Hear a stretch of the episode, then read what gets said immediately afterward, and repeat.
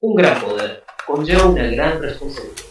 Esto significa que el poder está hecho de conocimiento, acción, ideas y energía.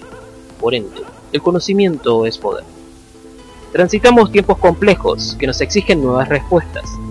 Adaptarnos a esta nueva realidad requiere del poder de innovar con novedades, motivando la reflexión y el pensamiento crítico y revolucionario.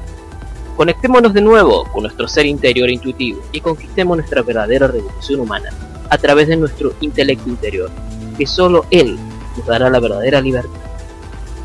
Yo soy Emanuel Martínez, filósofo, transformador social y divulgador tanto de novedades como mayor. Aprecio mucho tu pequeño y bonito tiempo aquí.